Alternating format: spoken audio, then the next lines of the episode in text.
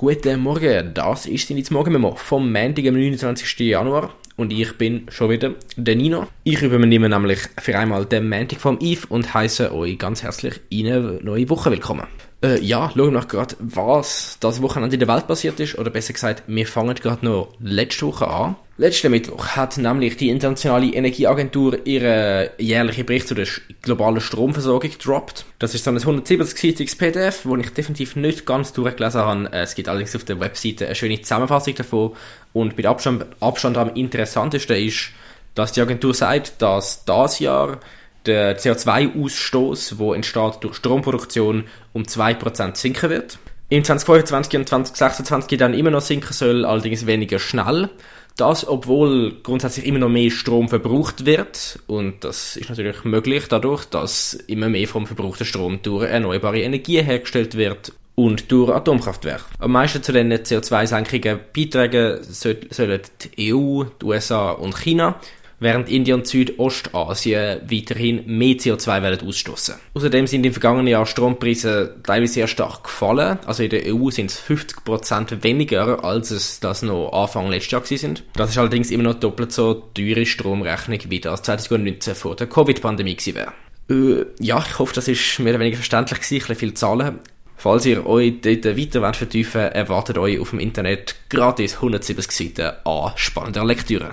Ja, und jetzt, wo wir es gerade von CO2 haben, gehen wir jetzt noch kurz nach Paris, ähm, nämlich ins Louvre, ins Museum, wo unter anderem die Mona Lisa hängt. Und genau das sehr bekannte Bild. Die Mona Lisa hat eine Ladung Suppe in die Schnauze bekommen. Zwei Aktivistinnen haben Suppe ins Louvre irgendwie reingeschmuggelt und die Suppe dann auf die Mona Lisa geschmissen. Das Gemälde ist allerdings natürlich hinter einem Panzerglas, also das, dem Gemälde geht's gut.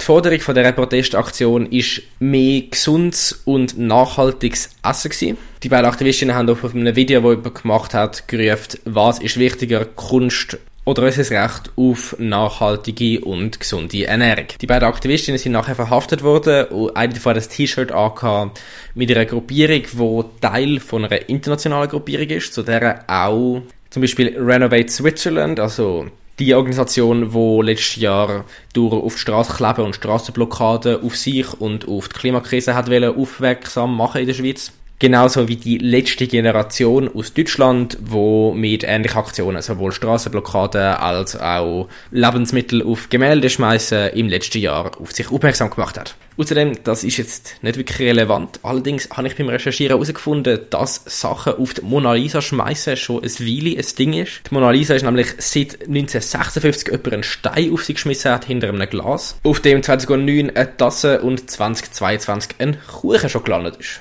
Äh, und da ich für den Ivy springe, mache ich doch auch gerade noch einen kurzen Sportteil, bevor wir noch zu ein paar Sachen zum Israel-Gaza-Konflikt kommen. Das Wochenende war nämlich Skirennen gewesen und gestern hat bei den Mannen der Schweizer Marco Odermatt im Super-G von Garmisch gewonnen. Und sein Teamkollege, der junge Berner, der Franjo von Almen, ist zum ersten Mal sensationell auf den Podestplatz, auf den dritten Platz gefahren. Auch der gestrige Super-G von der Frauen in Cortina in Italien hat eine Schweizerin Lara Gutberami können gewinnen. Im Fußball wiederum ist es zum legendären Stadt Zürcher Derby FCZ gegen GC gekommen.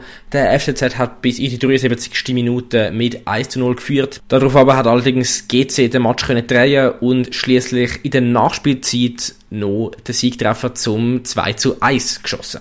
Schon am Samstagabend ist es eigentlich als Vorbereitung zum Spiel zu, zu Auseinandersetzungen zwischen Hooligans von beiden Clubs gekommen. Dabei sind gemäß der Polizei sechs Leute verletzt worden und ein siebte Tram ist ziemlich demoliert worden. Ihr habt wahrscheinlich schon irgendwo Bilder davon gesehen. Scheiben sind nicht mehr wirklich existent. Super Job, Jungs. Ja, zum Abschluss kommen wir jetzt noch kurz zu ein paar neuen Entwicklungen im Israel-Gaza-Konflikt. Falls ihr keine Lust auf das Thema habt, ist jetzt der Moment zum Abschalten.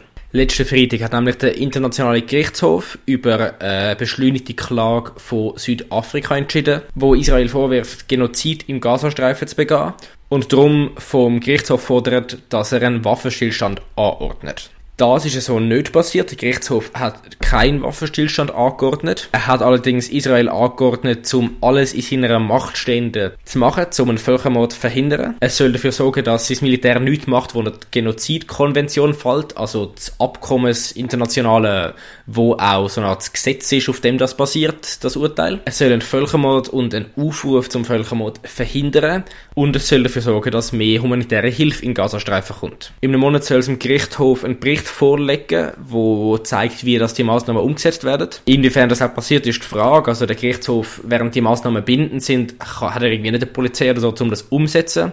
Allerdings generiert das wohl massiven diplomatischen Druck von anderen, anderen Ländern. Ob Israel tatsächlich einen Völkermord begeht oder nicht, das ist eigentlich noch ein sehr, sehr viel größeres und längeres Verfahren, das wird Jahre gehen, bis man dort bei einem Urteil ist. Das Verfahren ist allerdings nicht, wie es Israel gefordert hat, verworfen worden. Gut, und jetzt noch Stichwort humanitäre Hilfe. Die UNRWA, das ist eines der wichtigsten Hilfsnetzwerke für Palästinenserinnen, ist aktuell ein grosses Problem. Das, weil über das Wochenende Israel schwere Vorwürfe geworfen hat gegen das Netzwerk. Namentlich sollen zwölf Angestellte von dem Hilfsnetzwerk an den Terrorangriff von der Hamas am 7. Oktober beteiligt gewesen. Also der Angriff, wo auch der Krieg in der jetzigen Form so gestartet hat. Darauf aber haben unter anderem Deutschland, England und die USA ihre Hilfszahlungen an das Netzwerk gestoppt. Und dort geht es um signifikante Beträge. Die USA ist zum Beispiel der größte Spender für das Netzwerk mit 340 Millionen Dollar pro Jahr. Darauf aber hat der UN-Generalsekretär, Antonio Guterres, dazu aufgerufen, dass die zehn Länder, die das bisher gestoppt haben, sich das nochmal überlegen. Das Hilfsnetzwerk sei sehr stark gebraucht im Gazastreifen und mit diesen gestoppten Zahlungen kann man nicht garantieren, dass Hilfe bis Ende Februar kann gewährleistet werden. Neun von den beschuldigten Mitarbeitenden sind bereits entlassen worden und eine Untersuchung ist beantragt worden. Die UNRWA hat insgesamt 13.000 Mitarbeitende im Gazastreifen. Und da machen wir jetzt einen Punkt für heute. Ich wünsche euch einen ganz schönen Start in die Woche. Schreibt doch ganz kurz, ob ihr das okay findet, wenn das Memo Anfang Woche ein bisschen länger ist, weil es das Wochenende hat vorher, oder ob es lieber wirklich knackig auf 5 Minuten habt. Wir hören uns bald wieder und bis dann, take care.